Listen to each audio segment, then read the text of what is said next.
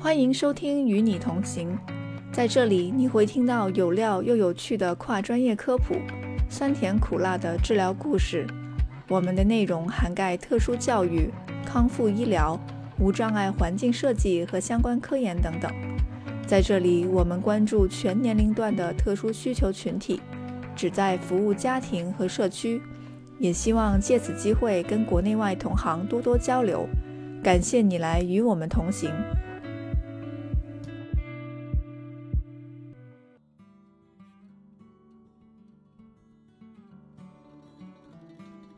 今天我们邀请到两位在北美提供口音服务的言语治疗师来到我们的播客，想要请两位给大家分享一下他们做这一类服务的体验、市场的需求，以及我们会聊到具体在做口音评估还有训练的时候会做到一些什么样的练习。那我们首先请杜瑶和 Sam 分别介绍一下自己吧。与你同行的听众们，大家好，我是杜瑶，同时也是这一个节目的另一位主播之一。我现在在美国南加州大学凯克医学院言语治疗系做助理教授，在读本科和研究生的这个言语治疗项目的时候，有参与过 accent modification 口音矫正的临床实习，同时也在毕业之后自己做过相关的私人的个案。今天很高兴跟大家一起分享。与你同行的听众朋友们，大家好，我是 Sam Shaw，啊，我呢是在佛罗里达州的注册的语言言语治疗师 SOP，现在呢有一个自己的 business 啊，一个 coaching business 啊，叫 Thoroughfare Consulting。我从二零二零年吧开始啊 full time 帮助在北美的主要是华人第一代啊移民，尤其是职业背景的移民。帮助他们在企业或者是在高校，啊，或者是在一些政府组织里面，他们很多时候会遇到一些沟通的问题。有这种沟通的问题，尤其是由于他们的口音造成的。那么我就给他们做这方面的啊训练。那这些年呢，我服务了有不少的客户，嗯，有来自华尔街的很多的大的公司。IT 的，比如说谷歌、呃 Meta、Amazon 和 Microsoft 很多这样的企业的一些客户，呃，有一些嗯不错的个案和反馈吧，啊，所以今天很高兴能够啊被与你同行啊杜瑶和文月邀请在这里和大家一起探讨。谢谢两位来到我们的节目。口音这一个呃行业呢，其实很多人可能不知道，这也是属于言语治疗师的服务范畴的。那么，我想要请两位呃，可不可以跟我们解释一下口音就是具体是是什么，以及在口音服务中，呃，言语治疗师大概是做一个什么样的角色呢？我们所说的这个 accent services 做口音相关的服务，嗯，它在言语治疗师的培训过程中是属于一个自主选择的服务，是 self-selective services。也就是说，很多需要这些服务的人，他不是真正的有一些语言和沟通的障碍，而是语言的区别，这个叫做 language difference，而不是 language disorder。口音的形成比较复杂，主要的原因是因为很多人在从小长大的时候都会有一个第一的母语，就是成长环境中经常需要听说读写的这个语言，它在读和写可能不太会影响，但是比方说在听说方面会影响一个人对语音辨识以及发音等等的影响。那这个口音的由来是因为当我们有一个第一母语。之后，在学习第二个语言的时候，即使是一个普通的方言变成学普通话，这样子的情况也会出现口音。现在的在全球各地的华人可能遇到的一个问题，就是因为长期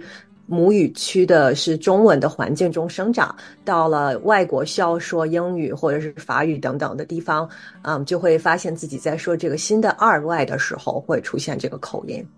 两位可能在入学期间接触到了这个口音服务的一些专业内容。呃，我我所了解到华人做这一块的还是算比较少，因为可能我们作为华人，然后使用英语来服务我们的客户，这种听起来可能会有一些大家会觉得嗯不是特别理解。那其实想问一下两位，当初是怎么样选择去从事口音服务，以及是看到了一些什么样的需求吗？我当初在美国开始我的职职业的时候，我发现周围有一些认识的人，一些朋友，一些华人朋友，他们其实都非常的优秀，他们都在美国和在中国都受过很好的教育。然后呢，也都在美国有不错的职职业的这个发展，但是呢，他们几乎都有个共同的问题，就是他们在职场上感觉到没有完全的发挥出他们应有的水平。那这个主要的原因就是因为他们的沟通，尤其是因为口音造成的。我刚开始的时候。没有意识到这个问题的严重性，因为我自己不不太有这方面的问题，在职场上还还好，我没有遇到这样的问题。但是当我设身处地的站在他们那个角度的时候，我发现确实是一个很大的啊负面的影响。因为就像咱们在国内，如果大家默认的职场的语言都是，尤其在大城市，北上广深这种大城市，大家都是默认用标准的普通话沟通。如果这个人说话有很重的方言口音，或者说他直接就是一个外国人，对吧？他是一个越南人，或者说是一个美国人，然后他讲那种中文是这种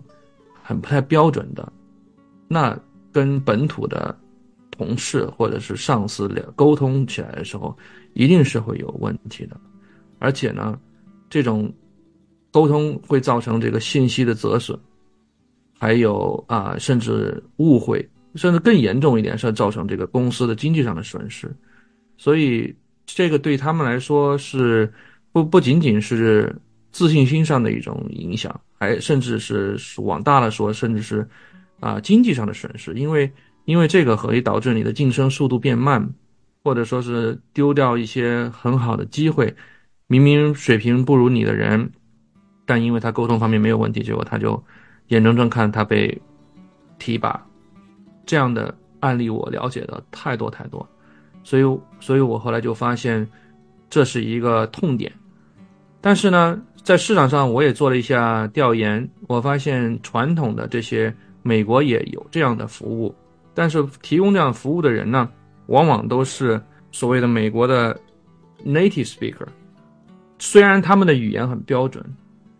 虽然很多人也是 SLP，也是语言治疗师，但是他们没有办法站在华人的这个语言的角度，他没有没有办法理解这些人真正的问题在哪里。那他们很多时候就是只是 OK，你就练一下这个音啊，或者是或者说是啊，做一些非常基础的一些一些东西。我后来发现，这个并不是能真正能够呃解决他们的问题的。所以我后来有一个体会，就是我们如果要研究什么海洋生物，或者是要研究船的这个流体力学什么的，我们肯定是要模仿海豚。但是海豚不见得是一个很好的游泳的老师，我们要找人类的游泳老师。那么说的一点，我非常同意，也想补充一下，就是其实很多我们现在的有一些所谓的专业的一些服务。比方说，我们比较嗯有幸能够在美国学习这个方面的专业的培训，同时也有接触过这样的一些个案咨询。但是我们在服务双语的华人群体的时候，发现的一个非常重要的优势，可能其他的一些，比方说做心理的同行，在同样的去给自己有同样文化背景的人做咨询的时候，会遇到类似的问题。也就是说，不管我们读的文献也好，还是提供的服务的这些。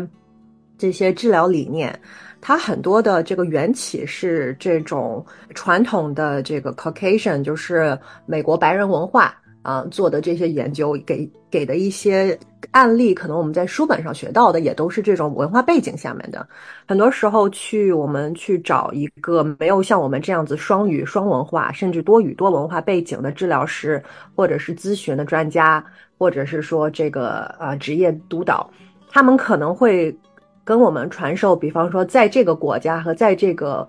语言文化背景，要怎么样去沟通，怎么样去应对我们的一些心理健康的一些问题等等。但是他们没有办法跟我们有那种亲身的这种少数群体的体验，同时跟我们的一些私密的一些困难共共情。所以这是一个我觉得，像我们作为双语的治疗师，在北美工作过，后来又有自己。在口音服务这个方面，又自己做了一些系列的课程啊、研发以及个案的咨询之后，我们发现很多东西只有我们自己去参与到其中，才能看到现有的这个体系和服务，呃，有很多不足的缺陷。我觉得就是随着华人在美国的留学市场以及职场上面的这个，我们可以见到越来越多的华人出现在。美国以及他们可能会有各种各样的需求，就像所有的在美国的人一样。那如果能够有跟他们文化以及心理上面匹配的各类服务，我相信都是有更好的一些影响的。想问一下两位，说那在这跟口音的个案服务的过程之中，有没有一些有趣的故事，或者是什么样特别的心得可以跟大家分享吗？我可以先分享一个个案，这个是我跟我的，嗯，相当于呃一个合作者 Alice 在做我们一套系列课程，叫做口音说的过程中遇到的一个私人咨询的个案。这位个案是一个非常成功的女性，她本身的工作性质就是需要做一些沟通，然后去在科技大厂以及硅谷的很多风投公司中间去分享她自己的一些业务。那沟沟通和交流这件事情对他来说，就是他要在自己的专业上面展示他的能力一个非常重要的一环。当时我们给他做私人评估的时候，我们有看到他的一些演讲的语料，以及他自己跟我们在 Zoom 上面谈，就是一个非常自信，英文能力也非常好，但是总是觉得可能在沟通上面有一些不得要领的地方。像言语治疗师的角度。啊，我们可能在提供一些口音的服务上面，会常用的一些做法是先看一下本身，嗯，自己的一些语言背景和学习的环境，以及工作上的需求和担忧。嗯，同时我们会对比方说一些日常沟通的场景以及沟通的一些。流畅度、抑扬顿挫、重音等等这些在语言学方面的一些细节做一个分析。同样，最重要的一点是我们很多的培训不是在教人说英文，又或者是说让大家变得更像美国人说的更地道英文，而是让他意识到，比方说有一些在沟通上面他自己的发音或者是沟通习惯，可能会影响他在跟客户打交道的时候。整体的一些清晰度和嗯理解的一些困难，给给你举一个很简单的例子，这位非常成功的女性，她可能一直有一个误区，但我也不知道这个误区是哪里来的，就是说英文我一定要很快、很流畅，这个就显示我的英文说得好。但其实不是这样子的，因为我非常能够体会他的一点是，我也是一个就是说话语速非常快的人，但是很多时候我会发现说我的语速非常快，可能并不代表听的人可以很好的去跟上他的思路。所以，我们帮助这位女士在调整语速，嗯，增强抑扬顿挫，以及在说英文的时候，因为一些，比方说语音语调的问题，导致她有一些非常重要的演讲，她想要加重的一些概念啊，还有他们，比方说产品营销的理念呐，以及她跟投资方去谈判的一些停顿的使用，这些非常小的，我们叫做语言学上叫做 super linguistic super segmentals 这些。呃，细节上面跟他让他有一些系统的一些培训，我们没有跟他上太久的这种一对一的咨询，但是结束之后，他有跟我们分享非常重要的一个点，就是这些东西可能不是我们从小在学英文的时候会接触到的，这些的确是超出了学英文本身，深入到了一些不只是说发音。更多的是在什么情境下用一些职场的沟通技巧来达到的，但是重点其实是一样的，是我们希望帮助你意识到这一些新的一些信息和资源，提高他在沟通的自信。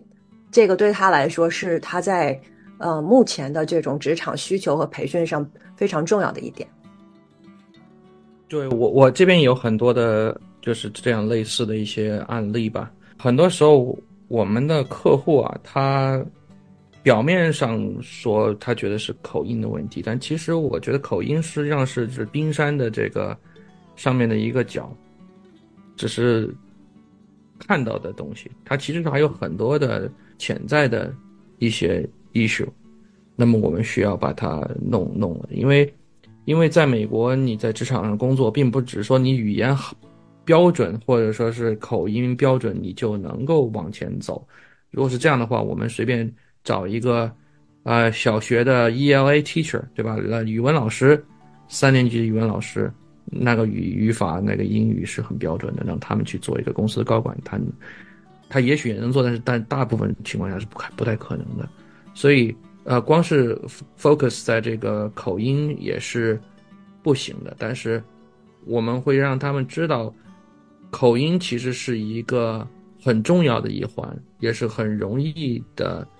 切入的一个点。但是你同时也要需要去去关注其他的两个 area，其另外一个 area 就是你的语言是不是真正的清楚、清晰，是不是达到了听众的预期？如果没有达到听众的预期的话，那么这就是不合规的，以及他们的整个的思维范式 paradigms。这个思维是不是达到了别人的期期待？如果没有达到的话，有哪些可以 reverse engineer 的，就是逆逆向工程可以去补齐的？我我觉得一个有效的 accent coaching 是应该是一个综合的一个一个服务，看似是从口音开始，但是其实更多的是要把他的一个自信，把他的沟通方式，就像杜亚刚才讲的沟通方式，以及他整个的从他的。沟通的对象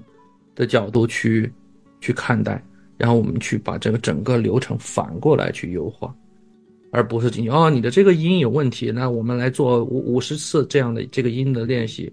或者你这个音这个舌头应该怎么发，那样的话是很机械，而且是很或者说我们要去掌握一门语言，不不应该是用这样的方法。刚才两位都提到了口音服务以及。更广义一点，可以是说为是沟通的训练，听下来会觉得它其实可能是不是也是职场培训的一部分？那两位觉得，从你们的客户的角度也好，你们作为服务提供者角度也好，这种沟通服务和我们的职场培训其实有什么共通点，或者是有什么不一样的地方吗？我觉得传传统的职场培训，它应该有很多很多的。方面吧，从从硬技能的专业技能到他的软技能，那沟通是软技能的其中一个比较重要的一个环节。那么我们这个 coaching 的啊服务，在我这边的话呢，叫做 Action and Executive Communication Coaching，它是一个教练的一个服务，不只是要给一个培训。我觉得这个跟传统的职场培训是。有点不一样的，当然它会涵盖一部分职场的这种软软技能的内容，但是我我觉得不能够完全的替代。我的很多的客户，他们就是上课了以后的最大的感受就是，这个课程或者说这种体系，给他们开了一扇窗户，让他们产生对语言产生了一个兴兴趣，并且让他们的其他方面得到了提高。那这是我我觉得这个就是一个比较好的一个一个结果了，而不是只是哦你这几个音有问题，那弄完就算了，那个那个就太太浮于表面了。我非常同意你，Sam，就是我们刚刚讲到就是发音发音的这些体系，它其实是一个 system，它是一个系统。嗯，它是一个语言的系统。那语言的系统会直接影响到我们通过这样子一个系统，作为人和人之间交谈的一个最前线的一个媒介。从小的时候学英文，有些朋友经常跟我开玩笑说，觉得当年的英文是体育老师教的。我心想说，其实当年我们都没有跟英文老师学到什么太多真正有意义的东西，因为出来半年之后，发现怎么完全跟学的完全不一样呢？但是像语言的这种切换。其实它并不会像从线上工作切换到线下那么明显。它是在这种经年累月、潜移默化的过程中，我们被这个环境和这个文化慢慢的影响，然后语言带动了我们的这个很怎么说很隐性的一个成长。所以有的时候很难让大家意识到说这个潜移默化的改变。对你一个人，比方说对你的一个性格，对你一个工作的风格，以及你的行业是否会影响你沟通的模式，这些其实都有一些千丝万缕的关系。所以在讲这个我呃口音服务，很多像我们当初在学校去受到的培训，就是单纯只是教你发音，然后做这种重复性的练习。我跟 Sam 都非常有同感，是多年我们自己真正成为一个从业者之后，我们在服务很多的是呃中文母语的群体，呃，我们意识到不只是真的只是帮助大家服务服务怎么去发音，而更多的是说通过呃培养这种对语言的关注，对这些沟通的重视，从而对我们。比方说，学习、生活在校园、在职场，甚至在家庭里边，有非常多的一些新的改变。这些其实是超过了只是教一个发音服务，也就是很多人对这种口音服务的一个误区之一。嗯，感谢两位提到了这个口音服务的这个误区。我相信可能不太了解这个，呃，这种服务或者这一个这一块需求的大部分的职场的人也好，留学生也好。可能甚至都不知道说哦，原来言语治疗师还可以提供这样子的服务，包括有一些言语治疗师本身都不知道，原来我的从业的技能中是可以去帮助呃人们去去做一个口音的训练，或者是更大的角度来说是一个沟通的一个训练。可能很多人对甚至是对职场的培训有一个这种刻板印象，是说一定是那种所谓的大佬，就是职场中。混得风生水起的人，他才能够有资格去做这样的职场培训。但是如果说我们是从口音和沟通的角度来讲了，说也许呃，言语治疗师能够给我们提供比更独特的一些角度，让我们去关注语言在不同场景中的一些真实的应用。对我，我想补充一下，就是语言语病理学家也好，或者是语言治疗师也好，是我们的 professional credential。啊，就是我们这一这个从业的一个一个资格证吧。但是呢，我们在跟客户进行训练的时候，我尽量的会淡化我的这个 therapy 的或者说是 pathologist 的这这种这种角色，因为这个他们的很多遇到了很多问题，其实需要 coaching，就像就像篮球教练一样的，他需要很多的 motivation，需要 empathetic understanding。啊，需要一种非常有共情的理解，以及真正给到他一些建设性的训练的建议，以及整个体系，尤其是把他的以前语言习得的这个整个的算法，甚至算法或者体系都要进行一个 audit 的一个一个一个诊断，重新帮他帮他建立。这个我觉得就更多的就是就是一个教练，对吧？就教像像我接触了很多客户，他们都是。做的很高了，或者是一些大学的啊系主任啊这一类类似的这种，但是他们怎么样让你的说出来的话，说出来的语言，跟你的这个角色跟你这个 title 完全的相符合，这是我们能够帮到他们的。嗯，而且 Sam 提到非常好的一点是，这种服务，不管它。针对的群体是怎么样的？其实是一种自主选择的。回到我一开始的分享，它是一种自主选择的服务。很简单的一些例子，比方说有本土长长在英国的一些演员，啊，豪斯医生的那个演员，他当初就是因为需要来美国发展演美剧，所以专门找了这种 coaching。这种服务教练服务去提高他的美式英语的口音，而不是他原来的英音。虽然，比方说在很多的地区，大家是非常非常喜欢听英音的，但是因为他工作需求，他自己也去嗯寻求了这样子的服务。同样的，另外一个很很经典的案例吧，就是我们之前有分析过奥巴马在做演讲的视频。他的视频里边抑扬顿挫，包括手势的使用，你回去看他的一些演讲的视频，他的手势其实非常的谨慎，他没有用很多就是手指到处指的那种，而是很多都是相相当于抱拳，然后食指和中指捏着拇指这种非常。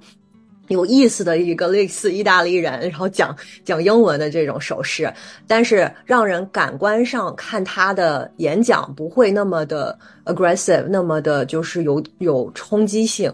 就这些很多的，不只是说 verbal 在口语沟通上面，他有很谨慎的一些调整，甚至在他的手势使用这种非口语性的肢体语言，他都很谨慎的去处理这些事情。在我们想到说人类的沟通系统是多么的复杂，一个很简单的手势能够给人带来的听感上甚至体感上不同的区别，这些其实都是很值得挖掘的。我非常认同杜瑶刚才说的那个。过去在大学的时候，我演了好几年的这个莎士比亚的戏剧，我对戏剧很感兴趣。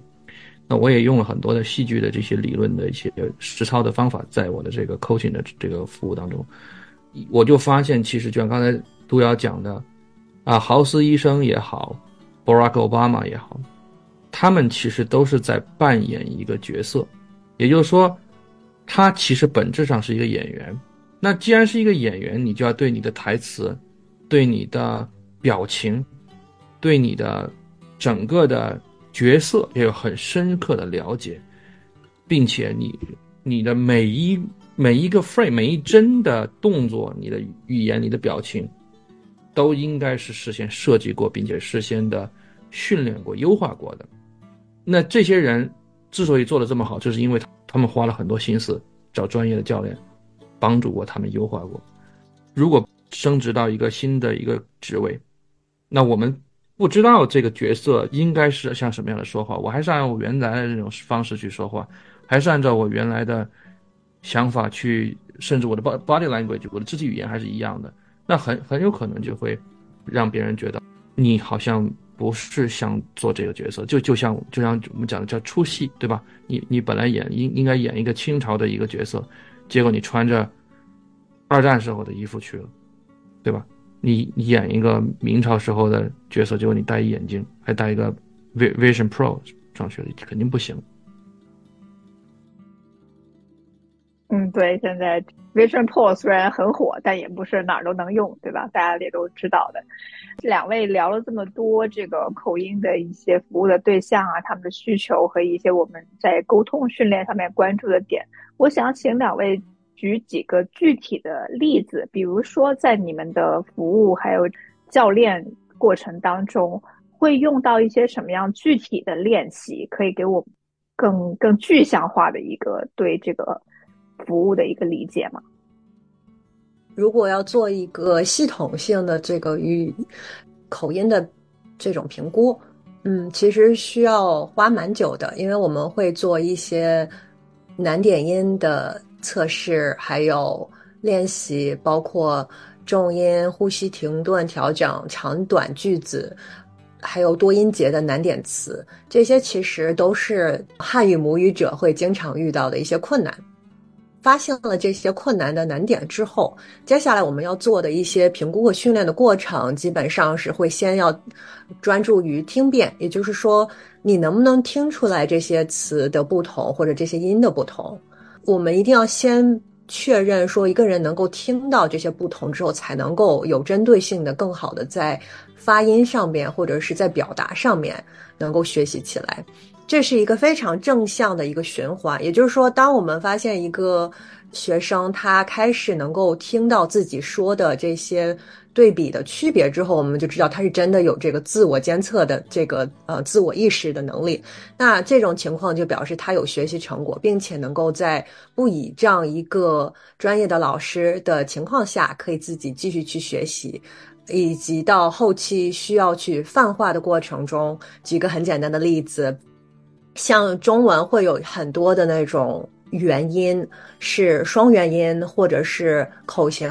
偏大偏小不一样的这种元音，对于汉语的母语者来说比较困难。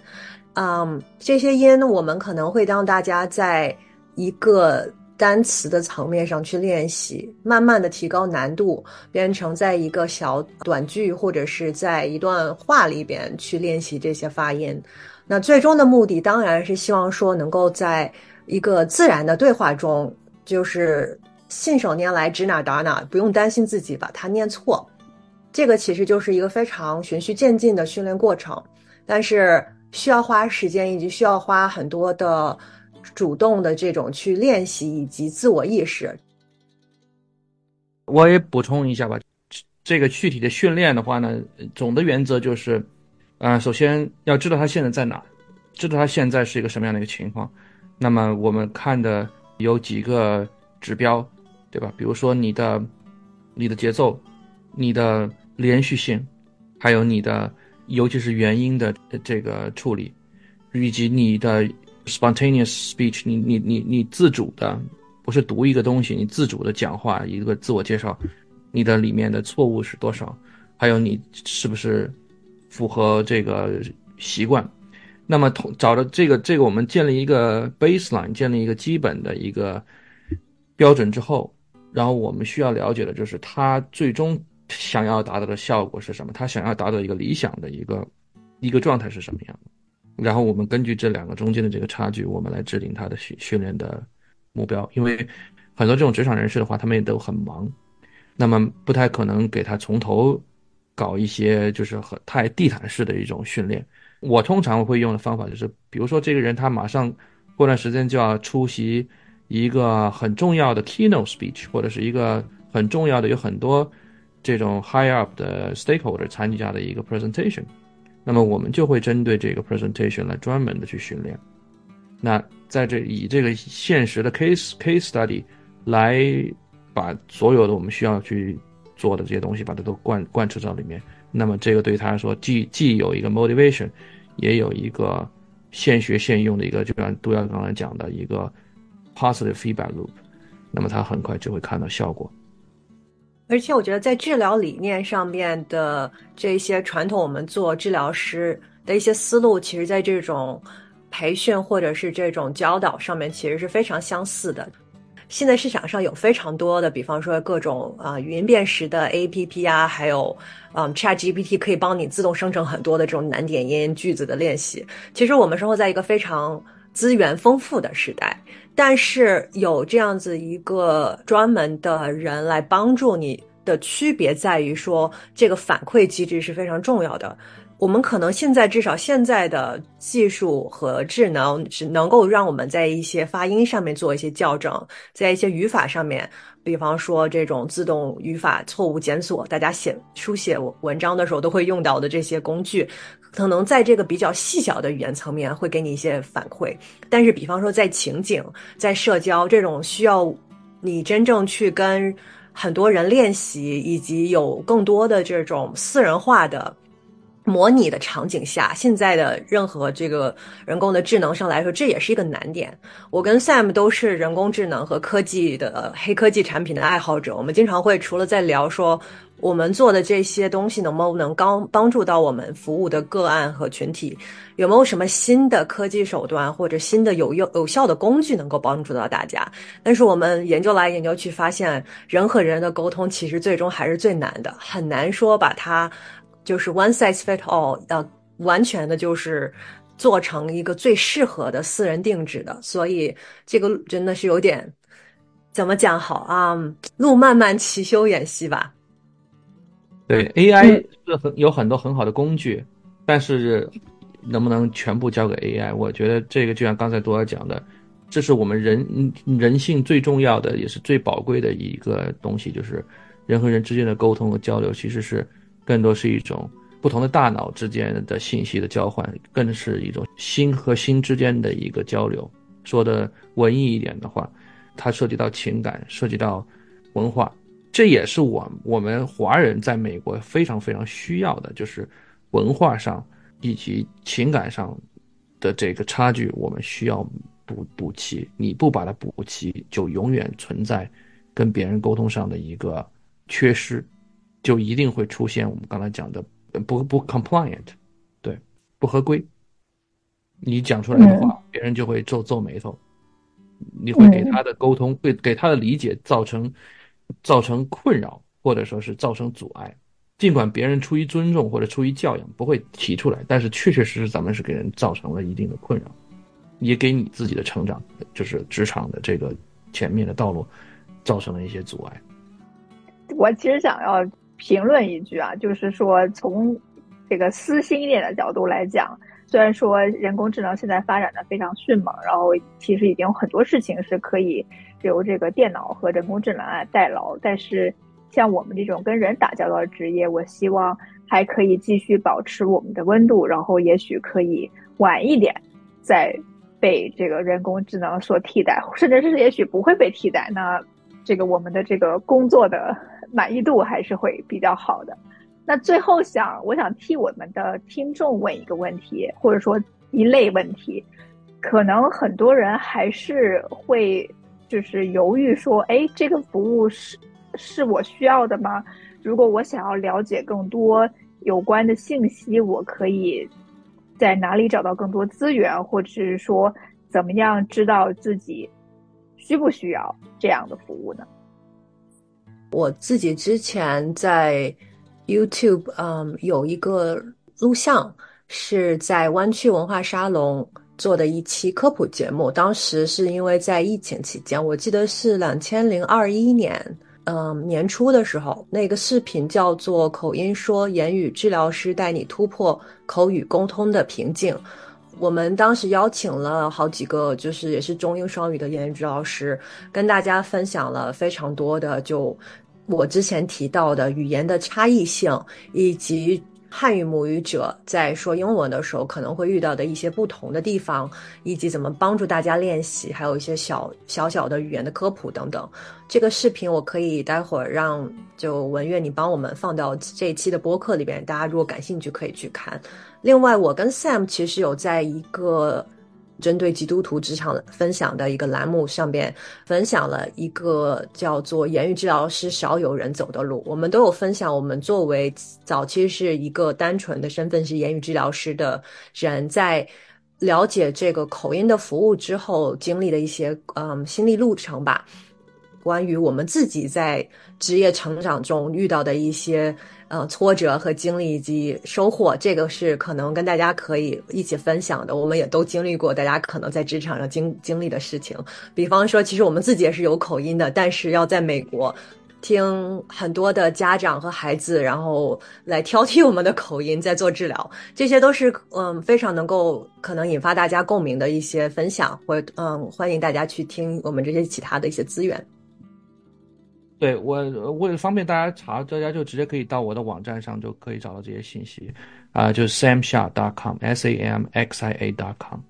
上面有一些免费的资料，就大家如果有愿意想去跟我约一个 strategy session 的话，也可以在上面啊跟我预约。好的，那今天非常感谢两位跟我们聊了这么多。如果大家还有任何疑问的话呢，欢迎大家在我们节目的文字介绍里面找到刚才两位分享的这些资源还有信息，以及最好的了解这一个服务的办法，就是直接跟我们的从业者好好的聊一聊。感谢你来收听与你同行，我们下回再聊。